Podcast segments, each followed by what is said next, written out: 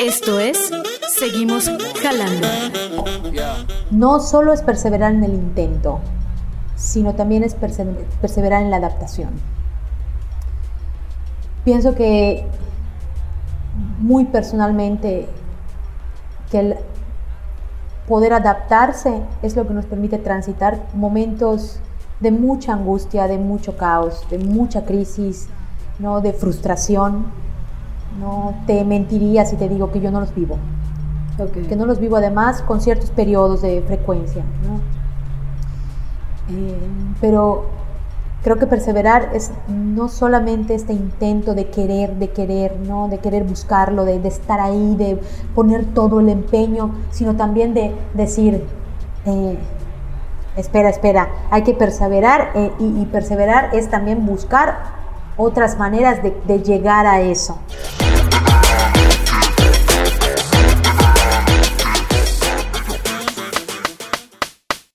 ¿Qué situación personal, profesional o emocional estabas atravesando aquel 24 de marzo de 2020? Fuera lo que fuera, hoy todos desde donde nos encontramos parados tenemos que chingarle, levantarnos, crear y seguir pujando. Somos más de 127 millones de mentes creadoras en México. Hay más de nueve acepciones en la lengua española para decir chingar y para eso los mexicanos somos bien chingones. ¿Y tú qué vas a cambiar hoy? Esto es Seguimos Jalando. Bueno, pues soy Abril Aguilar. Hoy nos encontramos en el tercer episodio de este podcast que se llama Seguimos Jalando. Hoy elegimos el título de este podcast gracias a nuestra invitada de honor, nuestra invitada de honor, Perseverar. ¿Tú alguna vez has tenido que perseverar, perseverar y conseguir lo que te has propuesto? Pues hoy vamos a descubrir si nuestra invitada perseveró y alcanzó. Bien, pues estamos con Margarita del Pilar Jiménez Jan, conocida como Marpi, Marpi Jiménez. Hola Marpi, ¿cómo, cómo estás? Pues bien, contenta, contenta de recibirles, feliz de ver personas en mi casa, muy contenta, muy contenta y agradecida. Qué bueno, pues eh, nuestra invitada de hoy, pues como les dije, es una invitada de lujo. Ella es licenciada en teatro, eh, pasante de la maestría en dirección de, de escena, tiene una amplia experiencia como profesora de actuación, actriz de drama, teatro regional, comediante, speaker, dramaturga, directora, tallerista, redactora, libretista también y pues de niñera, ¿no? También, ahorita. Ahora me toca. Bueno, Marpi, pues, ¿qué, ¿qué, me puedes platicar? ¿Dónde te agarró ese COVID-19 este marzo 2020? Pues mira, a, ciencia cierta no te puedo decir, bueno, me agarró descansando, esa que terminando la maestría, em, dedicada nada más a, la crianza de mis ahijados, que son Diego y Matías, que son como mis hijos a los que quiero con todo mi corazón. Me agarró, me agarró a una salida de la escuela diciéndome, ya no vienen malos niños, ¿no?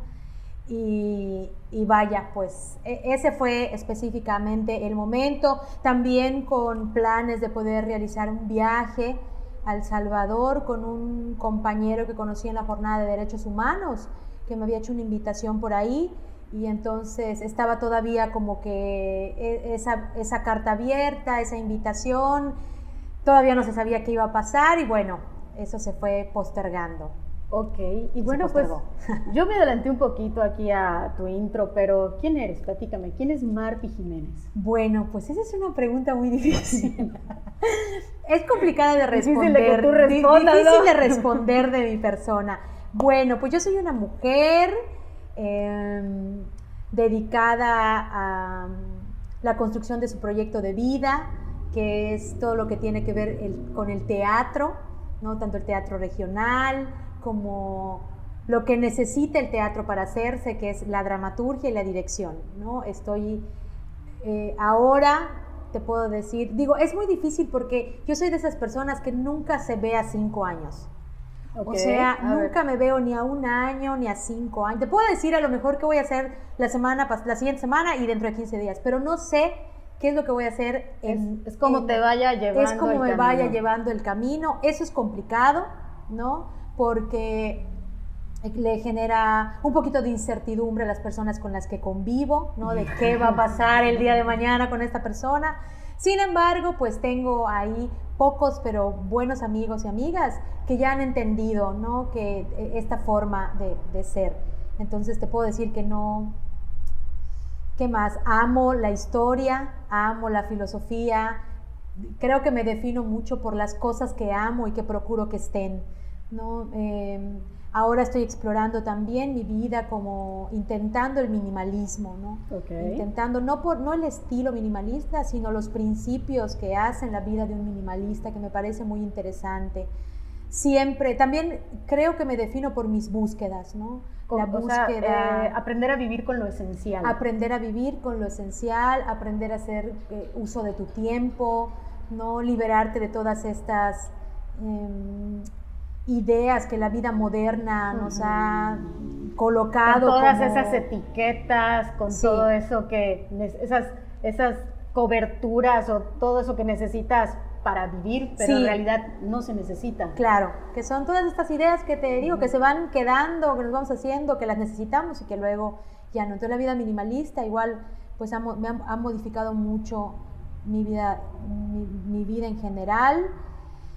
Ah, soy todo lo contrario a lo que la gente ve también, ¿no? Todo el mundo piensa que porque estoy en el teatro siempre estoy como... Tuve una época en que fui así, luego como que eso se desplomó a raíz de ciertas experiencias, de crecer, de también decidir sobre qué proyectos trabajar.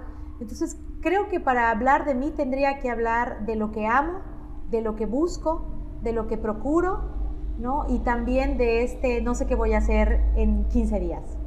Bueno, pues entonces yo creo que los que conviven contigo ya te tienen bien estudiada. Ya, porque... ha sido bien difícil. Yo estoy muy, muy agradecida con las personas que están cercanas a mí porque realmente es... A veces soy todo lo contrario a lo que ellos esperan, ¿no? pero, pero ¿por qué? ¿En, qué, ¿En qué sentido? Eh, soy la típica persona que si me invitas a una fiesta es probable que yo no vaya, aunque tenga ganas. Okay. ¿no? Eh, siempre me ha pasado que tuve muchos amigos, pero eh, me, pregunto ahora si de verdad eh, era yo así, ¿no? Porque, bueno, por ejemplo, ahora no, tengo incomodidad con la, con la soledad, o sea, esta idea de poder estar en tu espacio, hacer tus cosas a tu tiempo.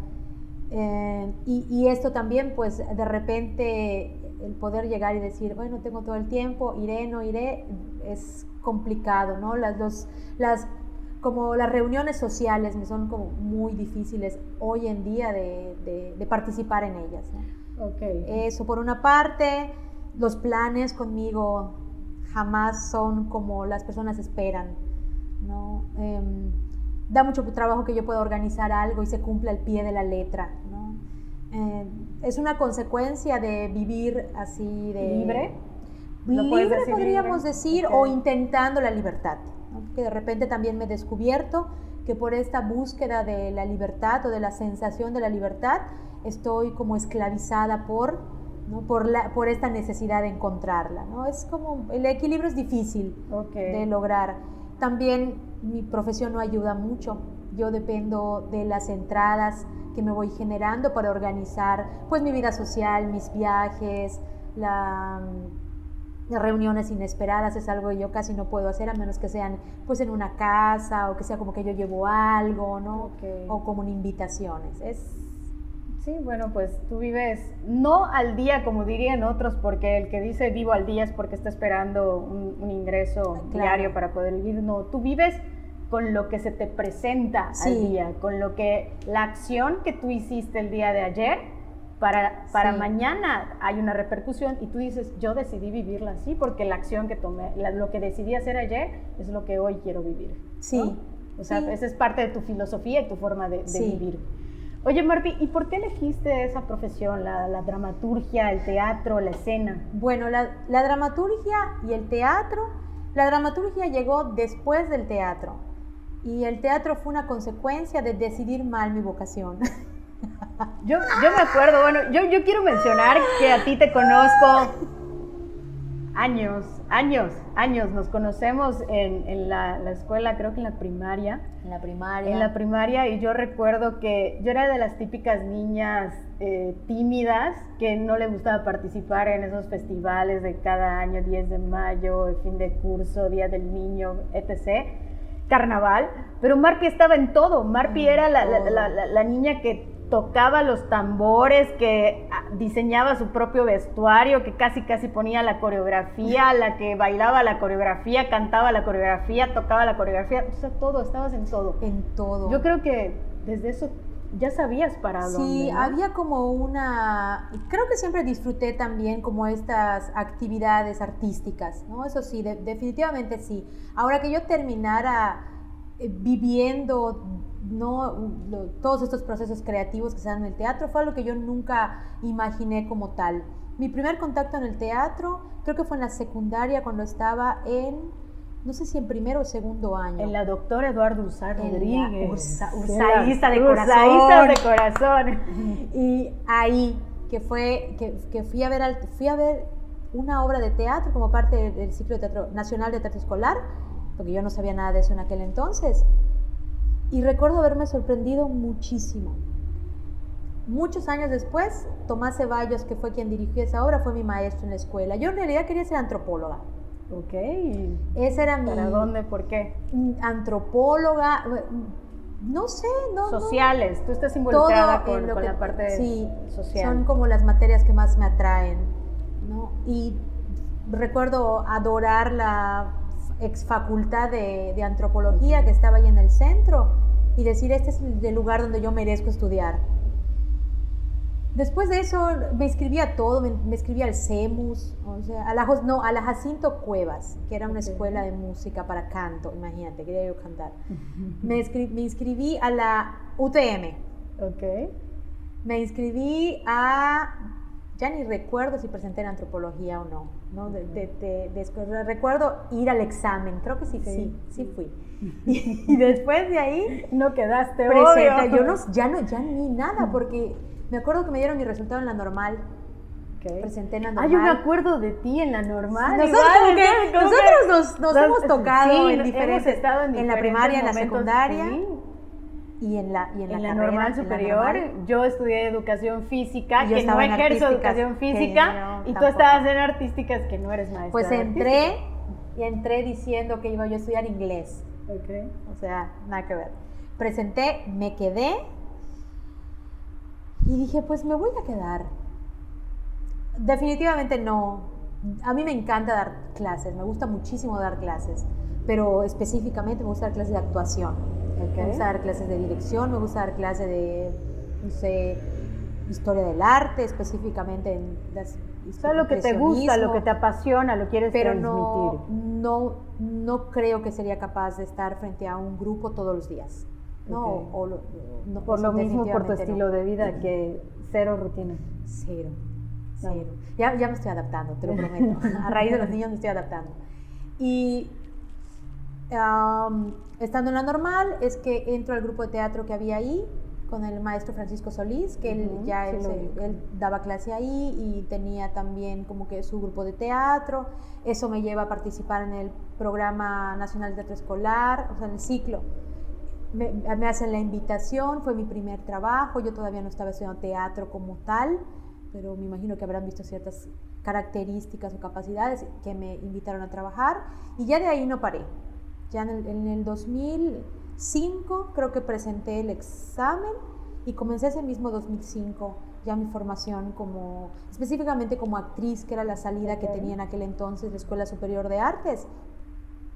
Y pues terminé ahí yo entré pensando que podía ejercer la actuación, pero los actores y las actrices tienen un carácter en particular tienen una manera de ser muy, muy especial, ¿no? Y uno puede querer ser actor, actriz, puede intentarlo, le puede salir bien, ¿no? Pero hay una, una combinación, una composición ahí de en su comportamiento y en su personalidad que yo no tengo. Eh, eh, pero, pero ¿cómo es? O sea, ¿cómo, te diste cuenta? Tú dijiste, yo no soy actriz. Eh, me di cuenta que no tenía empatía al momento de estar en una puesta en escena con mis compañeros y con mis compañeras, ¿no? Que había situaciones que yo no entendía, que no me parecían, ¿no? y eso era una falta de ética. Claro. Entonces dije, estoy perdiendo mi tiempo aquí. Me gusta, actúo, sí lo hago. Me gusta el teatro regional, no no todas las propuestas, pero hay algunas con las que sí. Me gusta el teatro de comedia.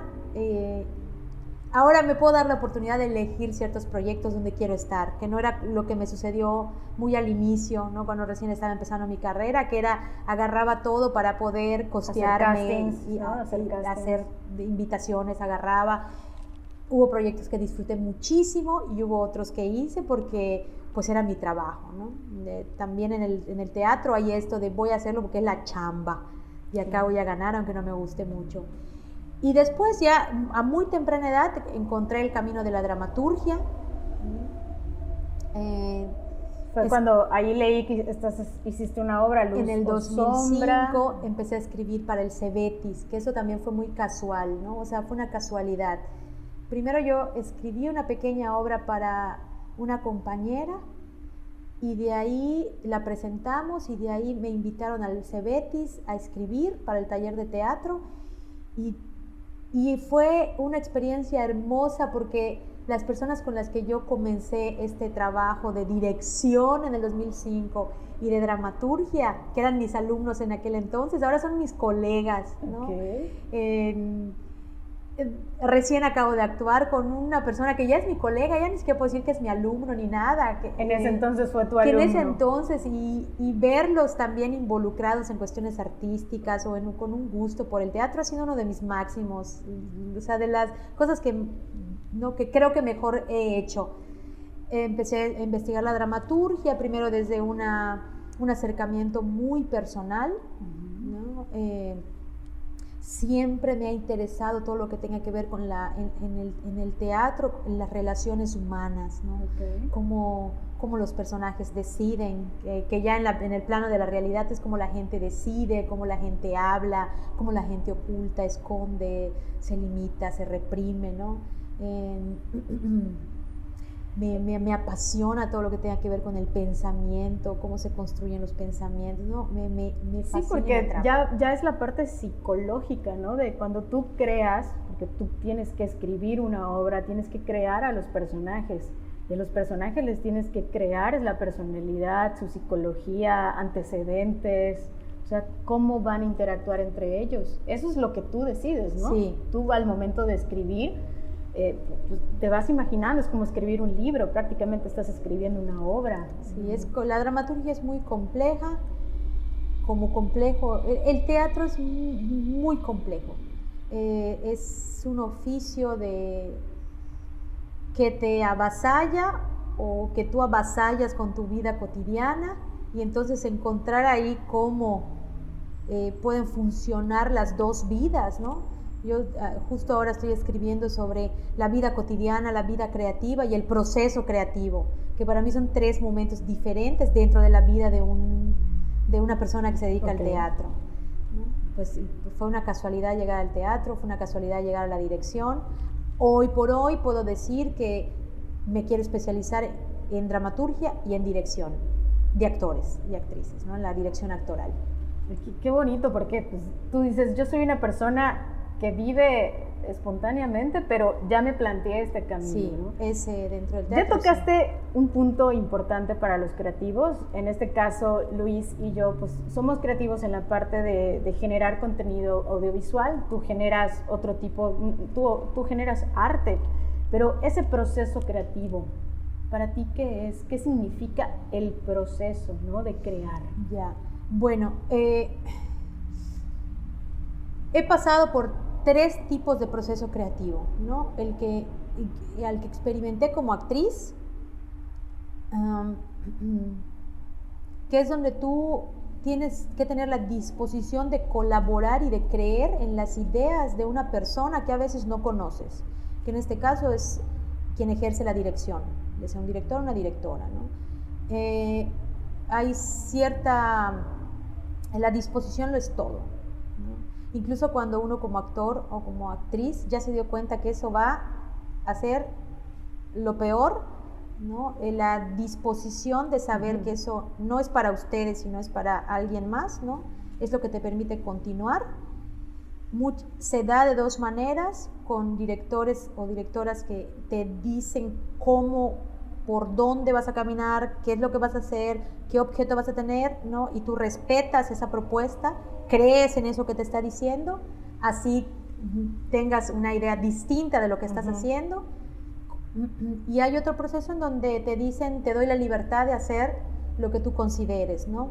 Que es, ambos son riesgosos para quien está en la posición de, ¿no? Como actriz, en mi caso. Eh, en la dramaturgia es un proceso larguísimo, en donde... Me imagino que pleito con uno mismo. Es un... Es, es algo que desde mi experiencia no se deja, no, no te deja descansar, ¿no? porque uno, yo puedo estar ahora contigo charlando y tengo, y, ah, ¿no? Y hay como que estos chispazos, como que la creatividad se, se, se, está agarrando de tu vida cotidiana, ¿no? El proceso ya de ponerlo a papel es totalmente solitario, cada dramaturgo, dramaturga tiene su, su su proceso, yo he experimentado ahí el de escribir por encargo, le he llamado por encargo porque a veces yo esa obra no es algo que pues que necesite hacer, que desee ser, que voy a, pero se me hace el encargo de esa obra de teatro y entonces lo que hago es hacer como una investigación, entrevistas en caso que se pueda o recibir una información sobre mayormente temas de prevención, me ha tocado escribir, prevención a las adicciones, al embarazo, a las drogas, eh, ¿Qué más? Eh, está como, está como replanteamiento de lo que es un vecino, una vecina. Eh, Siempre en la, parte, la parte social, ¿no? Siempre he estado involucrada. Es lo, que te gusta, ¿no? El tema es que, lo que, me gusta. que te apasiona. Sí. Y yo creo que ahorita que estás platicando eso de que cada quien eh, pues tiene sus momentos y puede ser que en esta plática estén surgiendo ideas, creo que les pasa a todos, no únicamente en los que están en el área de de, crear, de crear la parte de, cómo comunicar, sino que en todo momento una persona puede experimentar esta parte del proceso, ¿no? El proceso de, crear, oye, voy a cocinar mondongo, ¿no? A ver, sí, ¿cómo, va? ¿Cómo, tengo la olla? ¿Qué olla tengo? Sí, es como una... Uno va, uno va creando esos procesos. Hay algo que, que, pues, también en redes sociales va, surgen muchos memes de los se da mucho a los, a los creativos en la parte de, medios audiovisuales, de cuando te, dan una fecha límite de entrega, ¿no? O sea, te lo dicen un mes con anticipación. Tú, las tres primeras semanas, vacilas todo lo que uno pueda. Cuando ya te queda una semana, cuatro días, cinco, este, tres días, horas, empiezas ta, ta, ta. Pero en lo personal, ¿a mí qué me pasa? Si yo no tengo presión, las ideas no fluyen, las ideas no vienen a la cabeza. No sé si esto te pasa a ti. En algunos momentos me ha pasado. Ah, ahora ya no me sucede tanto. Em, tiene que ver también con que pienso muy bien con qué, qué, batalla voy a lidiar. Okay. No, es así como de, a ver, vamos a ser realistas, cuánto, qué, dónde, eh, qué implica eso. E, eso, eso ha sido a partir de, cometer muchos errores, muchos errores, ¿no?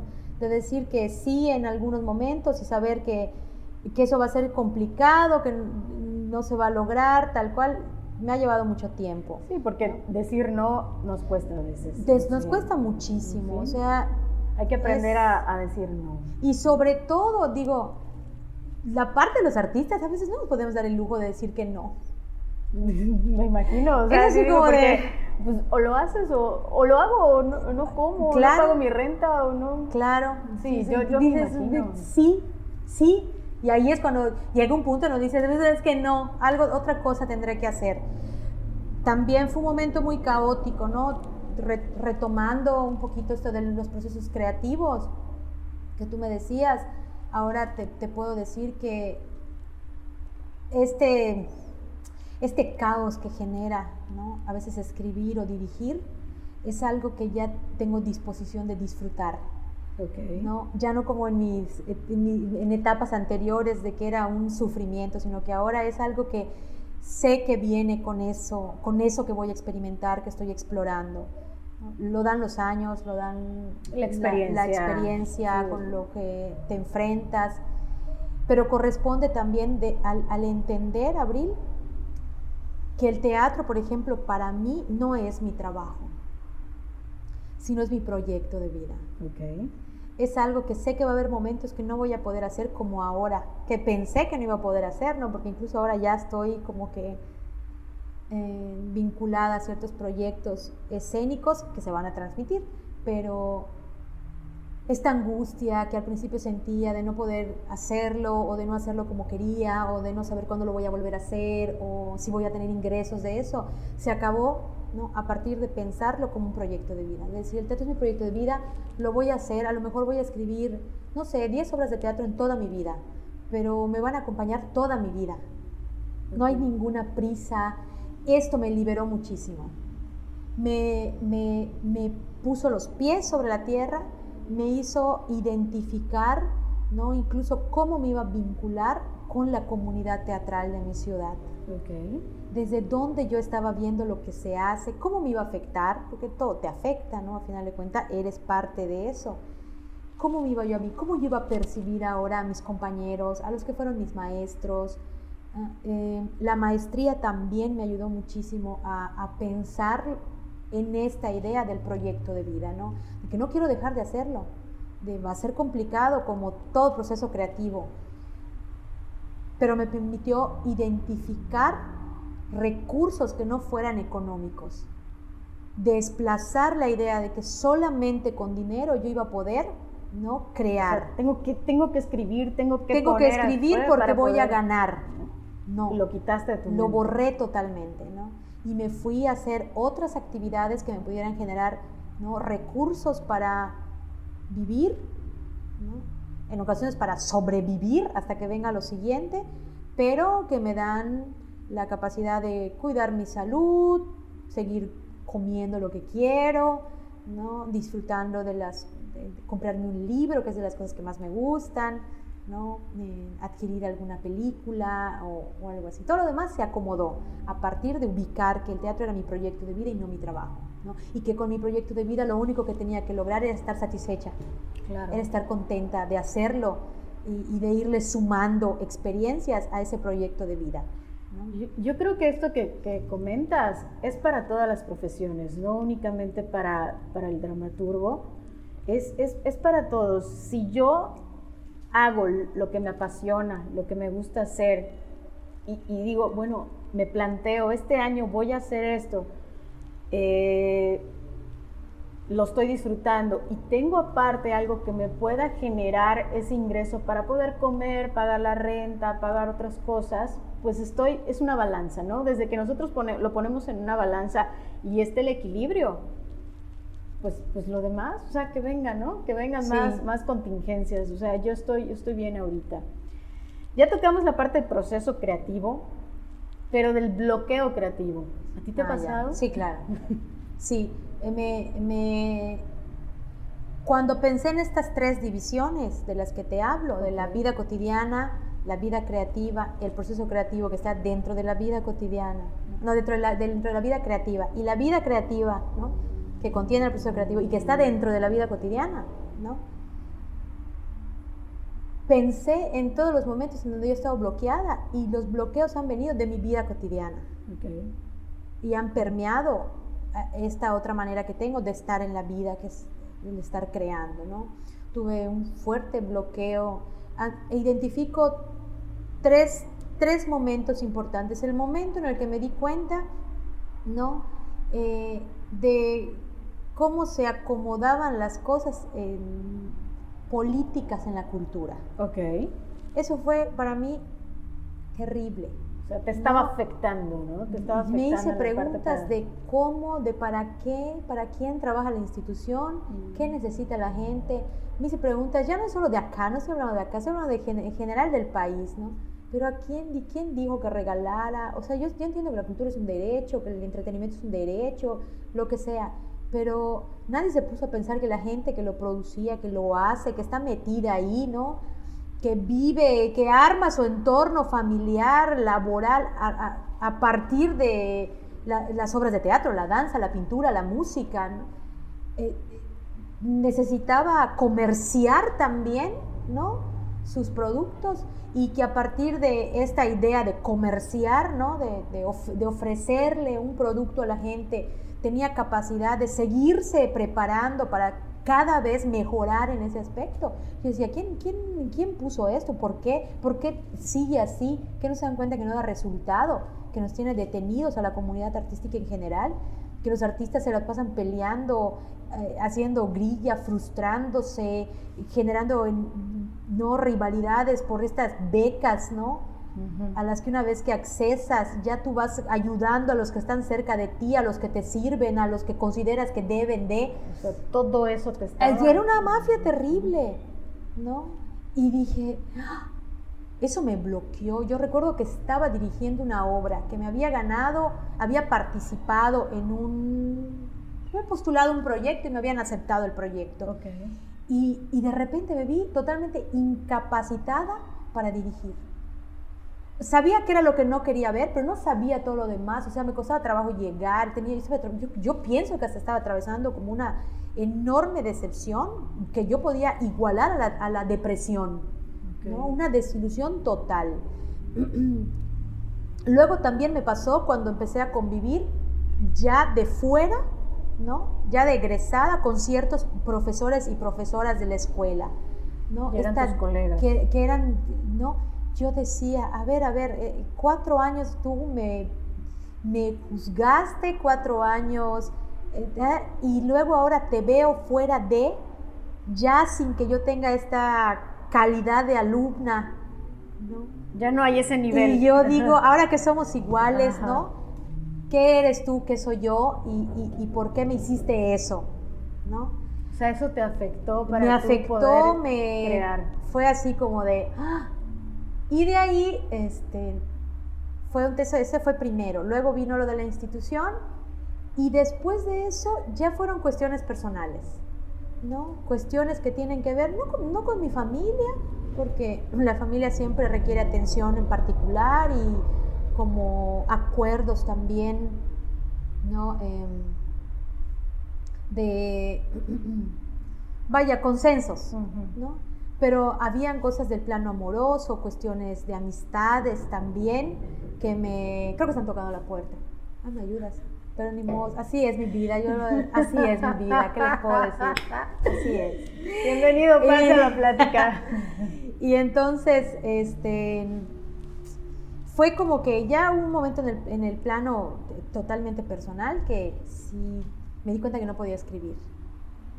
¿no? Eh, no podían. En el 2015 yo, el 2015 creo que revisé el documento de un amigo muy querido que es Javier Cámara, que, este, que me dijo, chécame este guion, que él iba a hacer creo que un, algo como, algo para cine, como, desconozco muy, estoy ignorante en el tema del cine, pero era como un documental chiquitito, o como un corto, como un cortometraje, un cortometraje, que iba a hacer y ese fue mi primer contacto de nueva cuenta con la escritura, ¿no? Como ayudarle ahí a señalarle ya algunas cosas que podía. Pero de todas maneras me dio mucho trabajo, me dio mucho trabajo. Me reencontré, me reencontré con la dramaturgia, con la dramaturgia eh, por ahí del 2016 en un taller, cuando me fui a estudiar a Ecuador.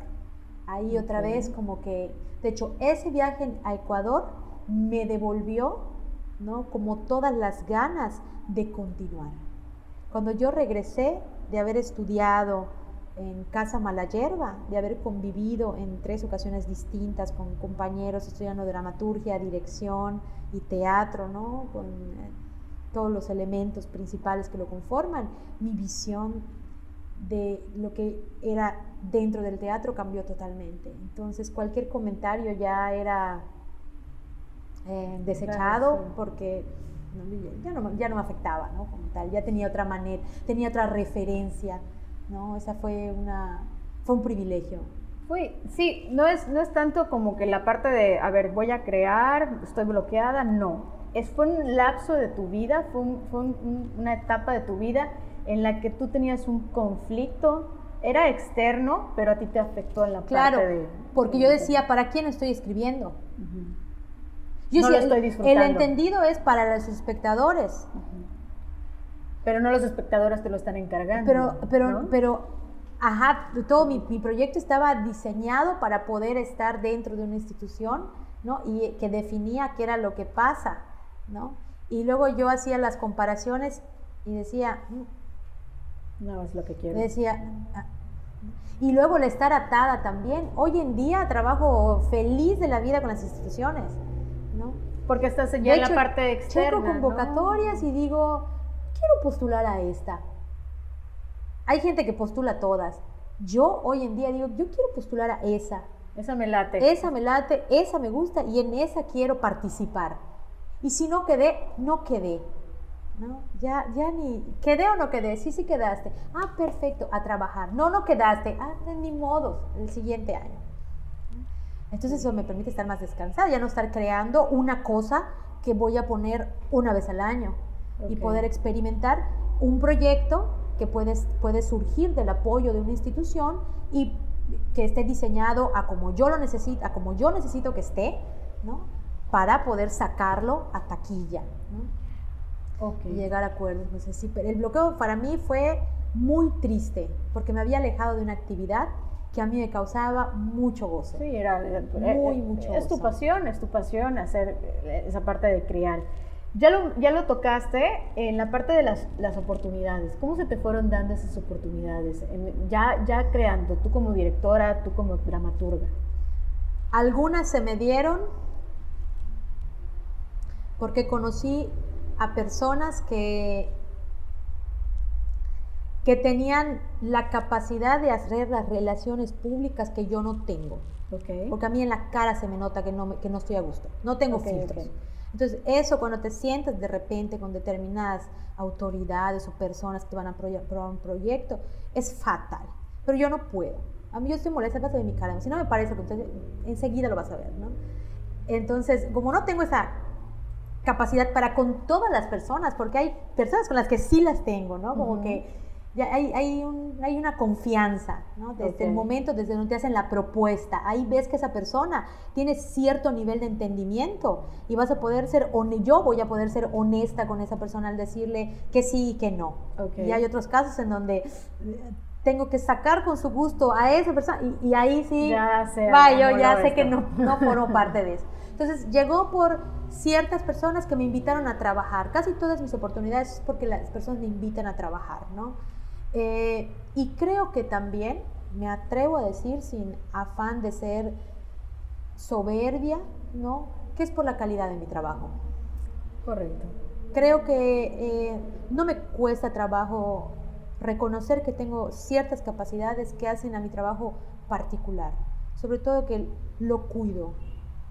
He Claro. llegado al punto en donde cuido mucho lo que voy a presentar, lo cuido y lo defiendo. Claro, y, y aquí yo puedo mencionar algo que yo fui testigo, ¿no? Eh, el lugar donde mueren los icebergs, ¿no?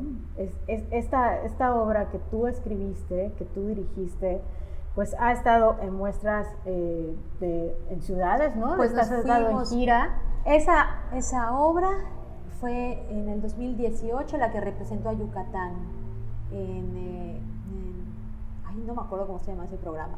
Pero vaya, representó a Yucatán en la muestra, en la muestra estatal de teatro. Entonces competimos, bueno, no competimos, sino que nos presentamos junto con otros colegas, 14 colegas más de diferentes grupos de teatro que postularon y bueno, quedamos seleccionados. Y de ahí nos ganamos la posibilidad de irnos a Jalapa a participar, a mostrar nuestro trabajo, participar en la muestra eh, de teatro del sur, ah, sí, del sur, muestra de teatro del sur, algo así, o de la región sur.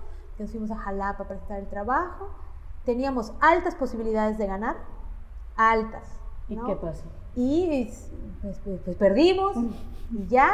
eh, O sea, fue injusto. ¿Quién sabe? Fíjate que ¿Habían buenas, nosotros... ¿Habían buenas propuestas? No, O sea, no, es- no, la verdad, es que no, a calzón quitado, así, tal cual, no. Es, porque que, es que déjame decirte que yo ya, ya vi la obra y, y- y no manches, qué calidad. No. La verdad, qué calidad de. había de- mucho obra. esfuerzo, había muchísimo esfuerzo de parte de las personas que estaban haciendo ese trabajo al igual que nosotros, ¿no?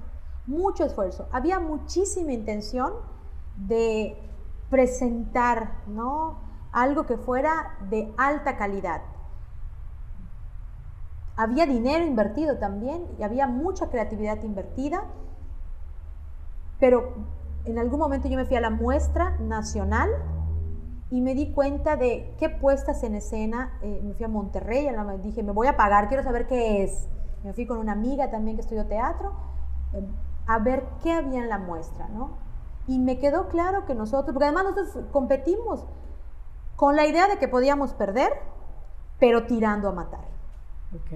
Así. estaban súper motivados. Eh, yo no. Yo dije, yo no quiero participar, nos vamos a enredar, ya nos dijeron que esto que esto no, no, que para qué nos, nos vamos. Pero mis compañeros de la puesta en escena dijeron, nosotros sí queremos. Okay. Así que ya nos embarcaste en esto, así que dale. Y me senté a trabajar muchísimos meses en el texto, ¿no? Ya el casting, a diseñar cómo iba a ser, que todo, nos sometimos así ahora sí que a unos ensayos rigurosos, me odiaron, ¿no? Porque eran, eran muchas horas de ensayo, era cansado. Nosotros, como cualquier persona, estábamos enfrentando un montón de situaciones familiares en ese momento, cada uno por su lado. Y dijimos, es a matar, porque no, no, no vamos a ir a presentar ahí, no, vamos a ver que, ya lo que salga, no, vamos.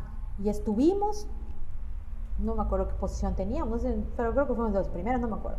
El caso es que estuvimos y de ahí tuvimos la, la, respuesta, ¿no? yo ni lo esperaba. Yo fui a la ceremonia de premiación esperando que ganara cualquier persona. Fui con una compañera y que trabaja en la obra, una extraordinaria actriz, y cuando dijeron, ganaste, nosotros nos vamos, nosotros fui, yo dije, ah, está bien, y ya. Personas se levantaron, algunos me felicitaron, otros se fueron, ¿no? Eh, y a partir de eso, pues ya nos fuimos a, a Jalapa desde mi punto de vista, sin, también sin afán de ser eh, soberbia, pienso que nosotros pudimos estar perfectamente en la muestra, perfectamente en la puesta nacional, como invitados, haciendo un balance de las puestas en escena que se han ido de aquí y nuestro trabajo, teníamos todo para irnos. Y comparando el los trabajos que habían ganado y tomando en cuenta lo que nuestros compañeros después de la, de la premiación, los demás grupos de teatro se acercaron a decirnos, ¿no? Y cuando yo pregunté también a los jurados cuáles habían sido los criterios de evaluación y me dijeron, pues todo, nosotros evaluamos todo, pero nadie me dijo todo qué, la actuación, el espacio, si era complicado, las luces. Entonces, cuando me dijeron todo, todo, todo, yo dije, pues, eh, pues todo es nada. todo fallé, pues todo, todo es que, ¿no?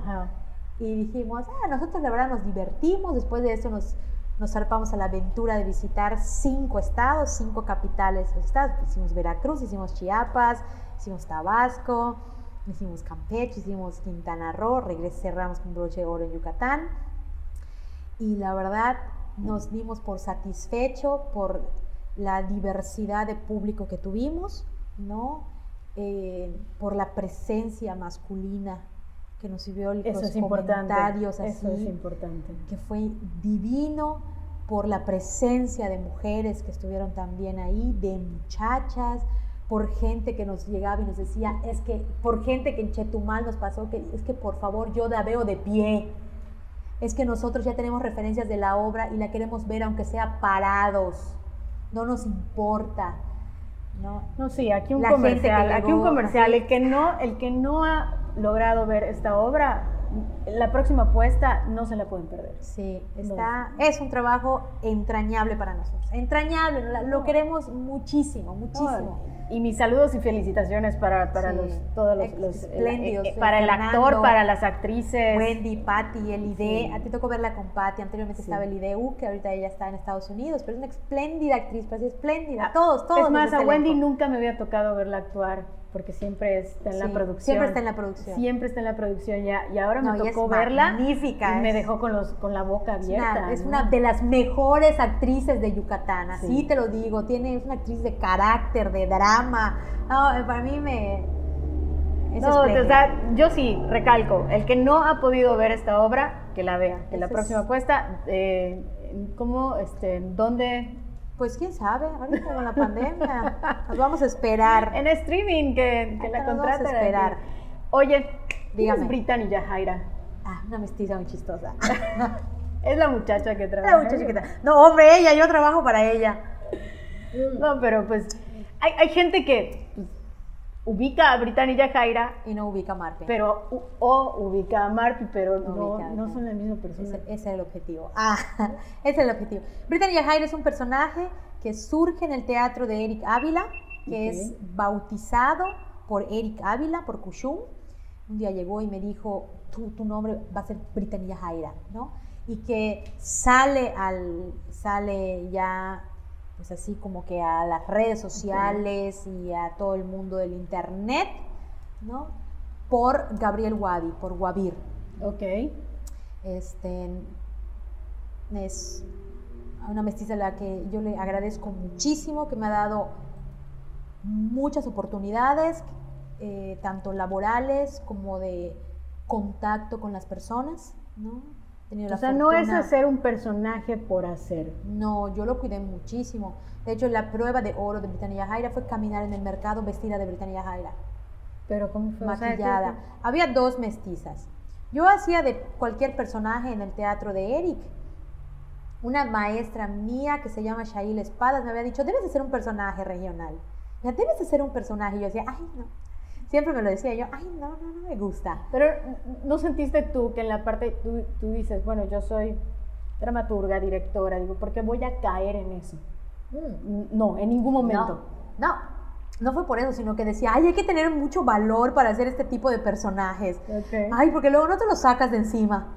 Te vuelves tu personaje para siempre. Dejas de tener identidad. Y yo, la verdad, amo mi identidad mala, buena, correcta o incorrecta, moral o inmoral, yo me gusta como soy, ¿no? Okay. Eh, hasta mis traumas, lo, lo, sufro y ya lo conocen. Pero me imagino que es un momento de cuando tú lo interpretas, me imagino que es un momento en el que dices, voy a sacar todo. Ah. Lo disfruto mucho, de verdad, eh, ella hace cosas que yo no, no hago, que no haría. Confiésalo, sí lo haces. Pero no, te juro que no, te juro que no, o sea, es no sé, ya está tan... No sé, yo cuando ubico a Marpi y ubico a Beta de Jara, tienen las mismas chanclas, no sé por qué. Porque es chancluda, es chancluda. Sí, son chancludas. Pero sí, la, la, cuidé mucho. Habían dos mestizas, como, bueno, después de estar haciendo estas mestizas, viene, porque ella era mulish. Yo le ponía sus huesitos al principio uh -huh. y tenía como su, su sosoc, pero así como ochentero. Okay. Hasta que dije, no, yo quiero mi mestiza guapa. Okay. Porque las mestizas son guapas. O sea, todas nosotras que somos mestizas somos guapos cuando nos arreglamos. ¿Por qué esta va a estar así? No, ella va a estar así al tiro, aunque use la misma ropa. Ok. Y habían dos mestizas, una que vendía pimientas y chile molido ahí por una cantina que está en el, en el estacionamiento del San Benito. Uh -huh. Una mujer morena, morena, morena, morena, morena, mestiza así gordita con su pil de ojos como verdes o grises. Una combinación enigmática que nunca hablaba. Yo iba a propósito, yo ni, ni, ni, usaba el chile ni nada, pero iba a propósito a, pedi a pedirle este, Tú les empezaste Oye, a te da una pimienta, ¿cuánto es? Y me hacía así. Ya sabía que eran cinco pesos. ¿Cuánto es todo? Y me hacía. No hablaba. No hablaba.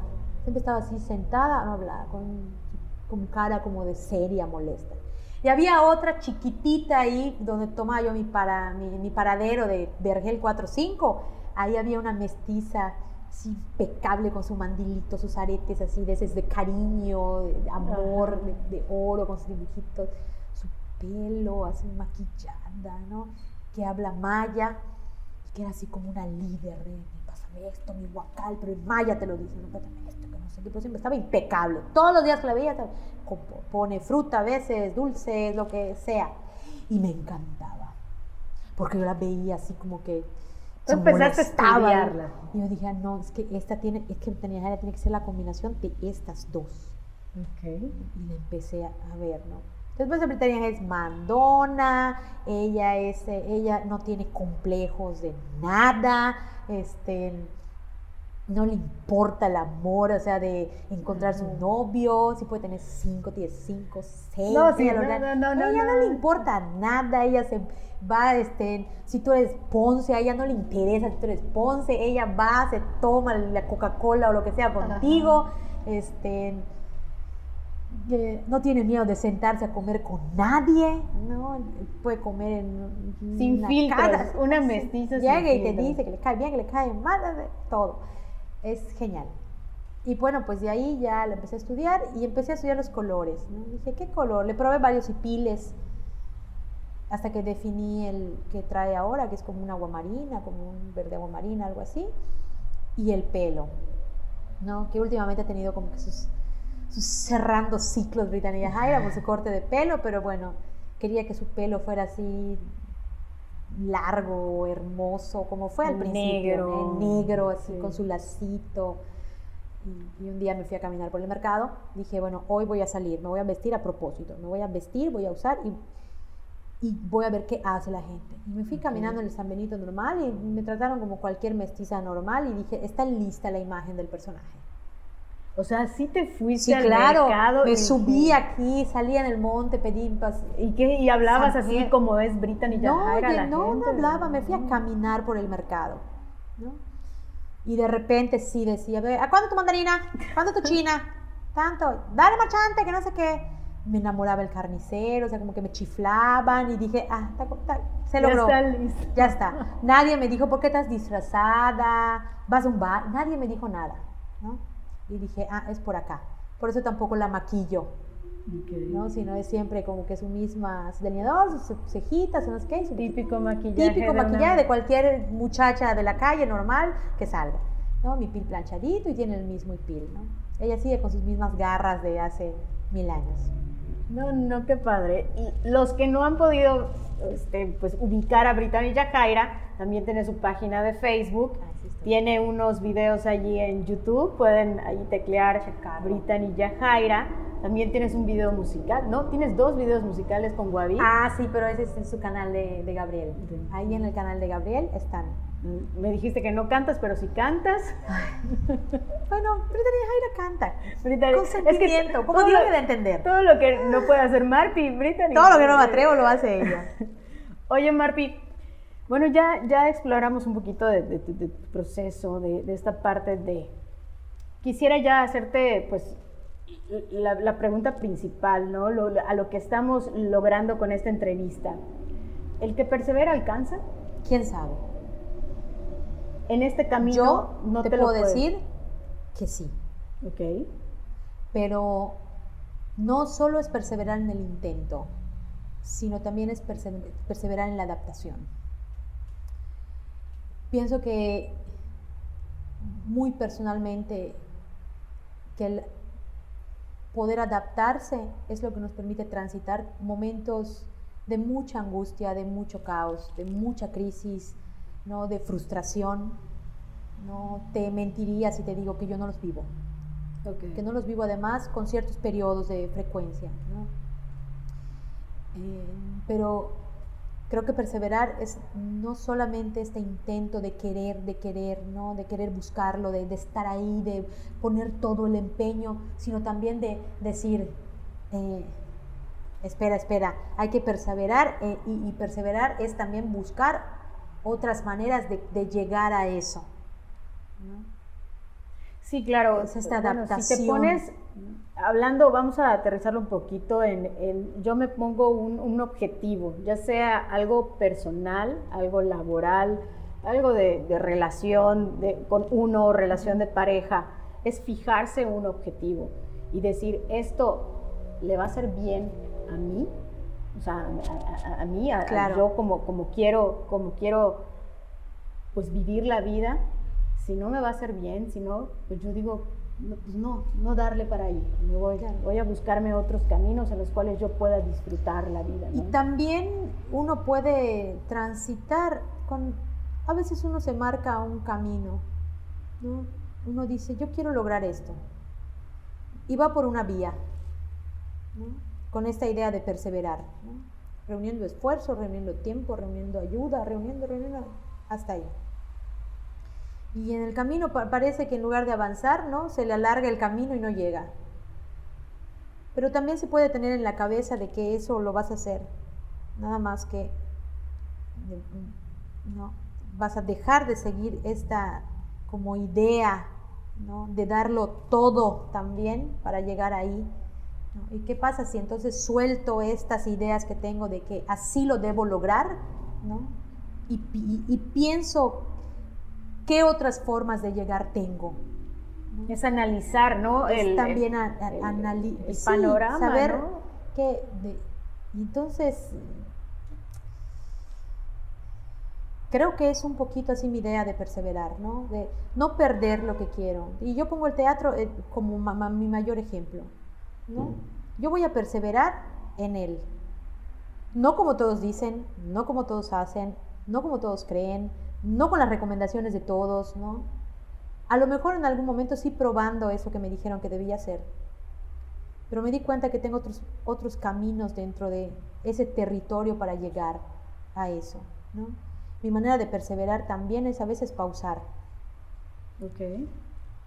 Porque en pausar uno puede mirarse a sí mismo, puede Hacer madurar también la idea, ¿no? Eh, encontrar la creatividad para las estrategias. Entonces, pausar también creo que es parte de perseverar. Pausar. Pausar. Yo creo que la parte más de... Hasta aquí. En este momento, hasta aquí llegué. Uno mide, ¿no? Mide, sabe hasta dónde va a estar jalando, jalando. Y si continúo jalando, sí, puedo romper. y se revienta uno igual. Hablando de la parte personal, ¿no? O sea, si le jalo, si le jalo, mejor descanso, dejo que un poquito se aclaren las aguas. la pausa, la distancia. A veces uno en su idea de perseverar está dentro de lo que, dentro de lo que quiere alcanzar, ¿no?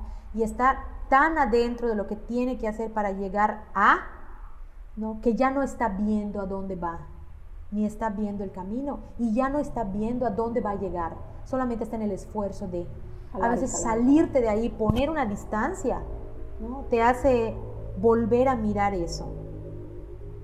E incluso preguntarte, eh, ¿es esto o es lo que está aquí al ladito? O solamente es una cosa de esto que yo pensé. Solo es un porcentaje de eso que yo quiero alcanzar. ¿Cuál es? A veces nos fijamos tanto solo en un punto que podemos hacernos un ladito y ver otro ángulo, ¿no? Tener la vista desde otros lados, ¿no? Pues efectivamente, sí, si, si uno tiene claro el camino, sabe hacia dónde va, pues es únicamente perseverar y con moderación, no, no tratar de que las cosas pasen ahora, tal vez no es el momento, tal vez espérate tantito, sigue experimentando o ve para qué otras vertientes tienes, para dónde, qué otros caminos puedes llegar a ese mismo punto. Porque también perseverar a veces se confunde se confunde con, otras cosas, con otras ideas, como el debo ser, ¿no? debo llegar. Y el perseverar se va transformando en, ya no en este espíritu de fortaleza, de resistencia, de entendimiento, ¿no? incluso de objetivo, sino, e, sino cambia se vuelve un, es que tengo que, es que debo de, es que necesito, ¿no? Y se vuelve en algo, algo que es como una terquedad, Y se confunde la perseverancia con la terquedad, por poner un ejemplo, por poner un ejemplo, Es que, quiero, se vuelve capricho también y pierde su valor, pierde la intención te olvidas el por qué empezaste a hacer, por qué querías alcanzar. Y, y se va a otras, se va a, otros, a, otras necesidades, a otras necesidades emocionales. Ya es solamente llegar y cumplir, ya ni siquiera es disfrutar, ya ni siquiera es si sí lo tengo que hacer, ¿no? Sino es. Eh, yo siempre he tenido una idea, dije, un día voy a estar, ¿no? En, en una casa, ¿no? con una enorme ventana donde entra un sol precioso no voy a estar en mi país, no sé en qué país voy a estar, pero sé que hay un río cerca y voy a estar escribiendo. Es una es un objetivo. Ese es un objetivo. Lo que pasa es que no le he puesto fecha, pero todo conduce a que eso va a pasar, ¿no? Porque escribo, porque me gusta viajar, porque me gusta el río, ¿no? Y porque sé que puedo reunir lo suficiente para ir a regalarme esa, ¿no? Como ese hecho que por ahora es una imagen, no es una idea. Qué Pero padre. no, no, no, no sé. Y no tienes llegar- prisa porque No. todavía el camino continúa y hay más, hay más para, No. para hacer. Sí, a veces me desespero, como cualquier persona. Como cualquier persona a veces caigo en la angustia, caigo en la tristeza, caigo en el caos. Yo caigo mucho en el caos. Mucho. Entonces, saber que de ahí surgen otras cosas también me ha ayudado, ¿no? Saber que el caos es el principio de un or- orden, de una organización, ¿no? de una eliminación de cosas que ya no necesitas, también es una manera de querer el caos, ¿no? Y de ella no juzgarme por caótica. Pero ahí. Ahí vas. Oye, Ahí ya vamos a tres preguntas concretas. ¿Cuál es el peor consejo que te han dado?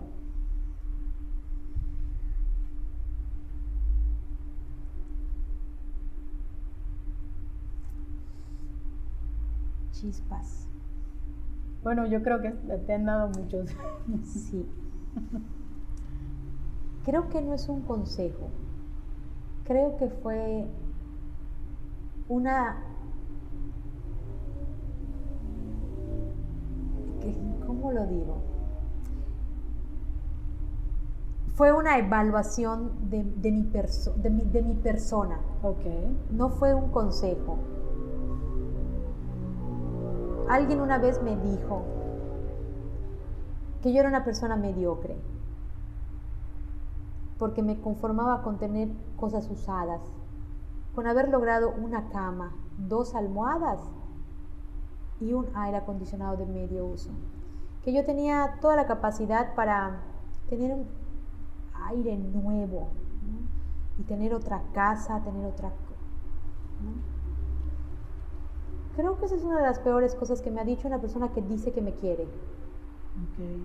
¿Y, y eso te hirió? No,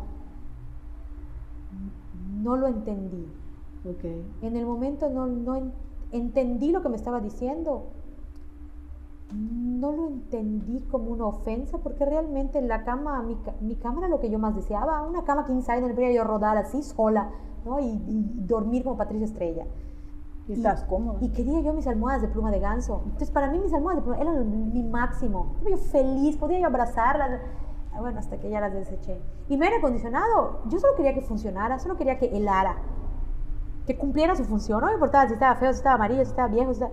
No, llegó la oportunidad, lo adquirí y me sirvió muchos años, ¿no? Y dije, le estoy dando un uso a algo que está, que, se- que se va a tirar, ¿no? Dámelo, lo- te lo compro. Y para mí fue una ganga, me, si- me sirvió mucho. Pero me, me llamó mucho la atención eso, ¿no? Creo que eso derivó de un cierto temor, sí, a las personas con las que me relacionaba. A la, a la idea de la amistad. Hasta dónde llega la amistad. Hasta dónde le permito a mi amigo o a mi amiga. eh, Cuánto me debo de deja- dejar influenciar por sus ideas.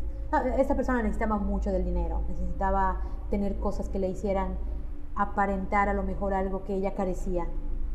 Pero yo en ese momento no, no entendí lo que me quería decir. Ah, Quise pensar que ella me estaba diciendo que yo merecía mejores cosas. Pero también luego pensé que ella sabía lo que era la palabra merecer y que pudo habérmela dicho en lugar de decirme que era una mediocre, Claro. ¿no? En ese momento no fue la, la palabra que... Dije, Ah, pues. Pero de resto no, no. Creo que no. todo ha fluido. Sí, ¿qué es lo que me.? Sí, realmente no soy de hacer mucho caso también. ¿No? Bueno, eso es parte de, ¿no? La, la, la terquedad. me pueden a veces dar un consejo y no lo sigo y eso me lleva a enfrentarme a muchas situaciones, pero tampoco creo por eso no hay un peor consejo. Y yo creo Un que aquí recae la, la siguiente pregunta que te iba a hacer. ¿Cuál es el mejor consejo que te han dado? Piensa en grande. Ok. Ah, Hay, hay como que una... Sí. Con lo anterior y con esto Sí. allá hay algo, una Sí. contradictoria. Porque cuando digo, porque no, la persona que me dice piensa en grande, que es mi amado amigo Gabriel, no me lo dice en una cuestión monetaria, sino me lo dice con la grandeza y la belleza de la vida. Pensar en grande. Y a veces pensar en grande es estar en paz. Es poder tener la capacidad de decidir, de decir, hoy voy a hacer esto, y, esto es bello, hoy no voy a sentar a leer, hoy me voy a acostar, hoy me voy a comer algo rico, hoy no voy a hablar con nadie, hoy, hoy me voy a sentar a escribir un show. Hoy voy a pensar que ese, es que ese show lo tengo que escribir, ¿no? Porque puede llegarle a muchas personas. Ya no es solo lo que vas a recibir. De hecho, eso es lo, de lo que cuando hablamos es de lo que menos se, habla, ¿no? De piensa en grande porque necesitas comprarte tal cosa. No, sino de piensa en grande, ¿no? Piensa hasta dónde puede llegar lo que vas a hacer. ¿Qué, qué, es la parte de o sea, la mediocridad? Yo, para mí es eso, o sea, pensar en chiquito. Para mí ser mediocre es pensar en chiquito, no tener cosas banales. Para mí, o sea, que me digan, es que piensa, piensa en chiquito porque eso te corresponde a ti. No. El que te diga piensa en grande es porque te mereces grande, todo. O sea, tú, tú, puedes comerte al mundo con lo que hagas. Y eso es muy padre. Piensa en grande. Ese es uno de los mejores. Y ahora que vi tu computadora, pero mira, dicen que las casualidades no existen. Hoy que Gabriel me visitó, me decía, tú no eres un árbol, tú no eres un árbol, muévete. Claro. ¿No? Muévete, no eres un árbol. Y ahora que leo, ¿no? si, no te gustan las cosas, no eres un árbol. Sí. Y es, ese es, creo, creo, que es el, el, mejor consejo que pensar en grande. Muy bien. No perder la capacidad también de soñar, aunque eso no llegue. Soñar también nos hace vivir. Imaginar, imaginar, querer, hacer, ver las cosas desde otros puntos, o sea, ver para dónde. Oye, ayúdame. En, nuestra página, en nuestra página de Facebook que seguimos jalando, lanzamos preguntas o situaciones a la gente que nos sigue. Entonces, preguntamos la semana, de hecho te lo compartí, es, ¿lo que estás haciendo hoy te apasiona? Y por allá nos respondieron, a ver si tú me puedes, puedes ayudar. Cindy Tech nos comenta a Wiwi, pásenle a Solo Dilo. Solo Dilo ahora es una empresa en la que ella está emprendiendo y está eh, pues allá eh, como que es consultora ¿no? de marketing. María Aguilar nos comenta, no, pero me encanta, no, me encantaría, todavía no llego al lugar de la pasión, pero en donde estoy ahora es el camino. Yo le pregunté, ¿qué te falta para, para realizarlo? Y me dijo, tiempo. No, no, puedo llegar, no tengo el tiempo para, para, para realizar lo que quiero hacer. Tiempo es necesario para poder... Tiempo es decidir. todo. El tiempo es lo más caro del mundo. Un reloj de 3 mil pesos se lo puedes comprar, pero no te puedes comprar un segundo. Un segundo. El tiempo es el oro, es el nuevo oro. Es por lo que la gente se muere, es por lo que la gente se enferma, es por lo que la gente no sabe convivir, es por lo que la gente se ahoga, es por, o sea, el tiempo ahora es todo. Es todo, todo. ¿Cómo, haces, ¿Cómo te haces de tiempo? Sacando todo lo que te lo resta. Quita haciendo en un lado. A veces es terrible. La sola idea es terrible, terrible. Sí, para, para todo hay que, hay que disfrutar lo que, lo que estamos viviendo. Cuando a mí me tocó estudiar la maestría, yo tuve que sacar cosas de mi casa. No podía. O me la pasaba limpiando y ordenando. Entonces me quedé con un vaso, un plato, una cuchara. Lo tenía que lavar en ese momento.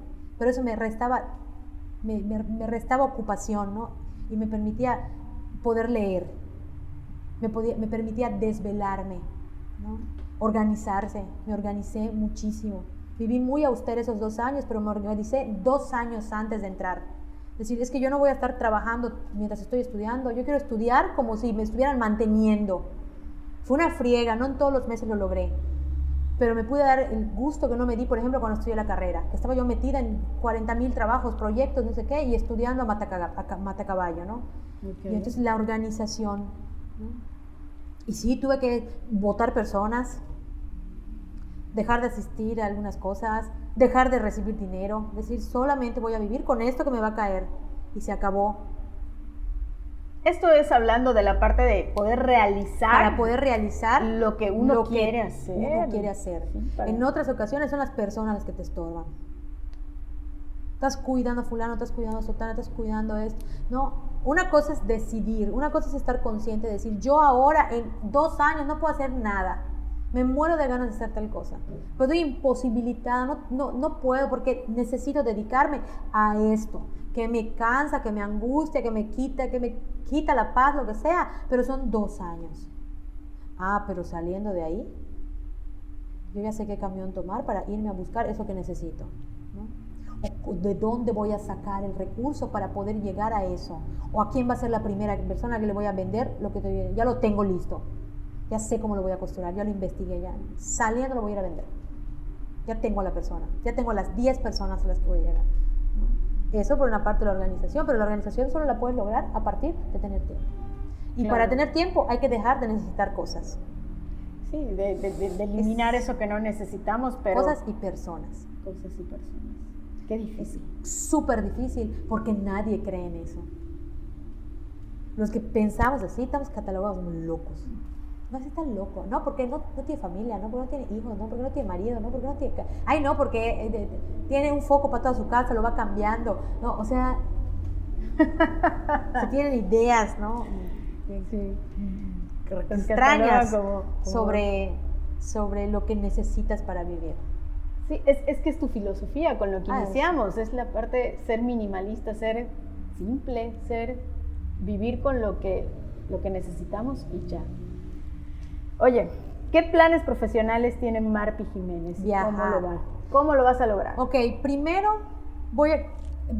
Lo de ahora, de este año, que es así como el objetivo, es espero alcanzarlo, es titularme la maestría. Eso ya. Eso debe ser para diciembre o enero si todo marcha de acuerdo al plan. Si no, pues bueno, tendrá que postergarse un poquito más. Quiero estudiar una segunda carrera. ¿Y ahora cuál? Estoy en algo, todavía no sé. ¿Antropología? No, no, no, no. Tiene que ser... ¿Socióloga? me gusta mucho la sociología. Me encanta la sociología y a lo mejor digo, yo, yo quiero una segunda carrera, pero igual puede ser como una especialización o algo. Una maestría. otra maestría, ¿no? Algo ya más aterrizado al trabajo social, ¿no? Como por ahí, una carrera así. Psicología también me ha interesado mucho por estas cosas del psicoanálisis y todo. Me gustaría hacer una segunda carrera. Va a ser una locura, pero sé que lo puedo hacer. Y, y si no, pues lo dejo y de ahí, este, ¿por qué? Porque aspiro a tener un doctorado. Ok. Aspiro mi sueño, tener mi, un título, por gusto, ¿ya entendiste? Por puro gusto de poder estudiar un, doctorado. Que me digan la doctora Marfi Jiménez. háblame por, háblame con doctora, mi, grado. Y este, aspiro muchísimo a eso. ¿Qué más? Sé que también estoy otra carrera va, va a reforzar toda mi capacidad de percibir la realidad, ¿no? Dentro del teatro, cómo crearlo, etcétera. Eh, eso. Eso y salir, espero salir de viaje. Qué bonito. Espero darme vacaciones del COVID. Qué bonito, sí, ya, ya, por favor, por favor, gente, cuídense mucho, cuídense mucho para que esto pueda, podamos salir todos. ¿Dónde te pueden encontrar la gente? Me pueden encontrar, ay, me pueden encontrar en Facebook como Britanilla Jaira. Es B de burro, R, I, T, A, N, Y. Y, A, J, A, porque a veces lo ponen con H, es con J el Yajaira, no lleva nada de H, así como suena. Britanilla Jaira en Facebook, tengo una fanpage, en Instagram, igual como Britanilla, arroba Britanilla Jaira, y ahí aparece la mestiza. Ahí vienen las posadas virtuales, si ustedes quedan interesados, aquí está su servilleta. Ese monólogo de Britannia para es muy bueno. familiar, te doy precio. no, pues un gustazo, un gustazo tenerte en este espacio. Este espacio que Luis y yo eh, pues estamos, estamos produciendo, eh, queremos exponer casos de éxito, historias de éxito, de fracaso. ¿Por qué? Porque esos fracasos te van a llevar al éxito, te van a decir, oye, levántate, los estás, lo estás haciendo bien, vas por ese camino. Entonces, por eso se llama Seguimos Jalando. La gente tiene que continuar, tiene que... Ahorita es, es, un, es un paro, Es un paro de lo que quieras ver, un paro social, un paro emocional. Tenemos que salir de esto. Entonces, ya después de esto, tenemos, o sea, somos fuertes, ya nos hicieron fuertes. Síguele jalando. Eh, si eres emprendedor, si eres eh, fundador de una empresa, si eres productor, prestador de servicios, dramaturga, tú continúa haciendo lo que te apasiona, porque lo que vas a hacer el día de hoy va a repercutir con lo de mañana. Entonces, eso es lo que te va a tocar vivir. Muchas gracias otra vez, no, Este, les invitamos a continuar eh, escuchando este podcast, seguimos jalando, síganos en nuestras redes sociales, compártanos sus comentarios, su retroalimentación. Eh, nosotros nos llamamos, nos llamamos Seguimos Jalando y también quiero comentarte que en este mes de septiembre Luis, que es fotógrafo profesional, tiene descuento para todos estos seguidores. Si tienes, quieres una pedida de mano, te vas a casar próximamente, un bautizo, todo, todo, todo, Luis lo puede capturar a través de su lente. Entonces, él tiene descuentos para ti. Muchas gracias por haber llegado a este minuto de Seguimos Jalando. Soy Abril Aguilar, en la producción está Luis y otra vez Marty Jiménez. Gracias, Abril. Hasta luego. Hasta luego. Seguimos Jalando.